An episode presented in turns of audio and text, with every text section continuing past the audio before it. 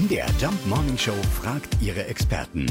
Fakt oder Fake? Angeblich können wir gegen Laub allergisch sein. Wir fragen Mediziner Dr. Christoph Specht, gibt es wirklich eine Lauballergie? Wer jetzt allergisch reagiert mit geröteten Augen und einer Schnupfennase und ist sich sicher, dass es keine Erkältung ist, ja, bei dem ist die Wahrscheinlichkeit recht hoch, dass er allergisch ist gegen sogenannte Schimmelpilze. Und die wachsen überall da, wo es feucht ist. Das kann im Haus sein, aber eben auch gerne draußen, eben im Laub.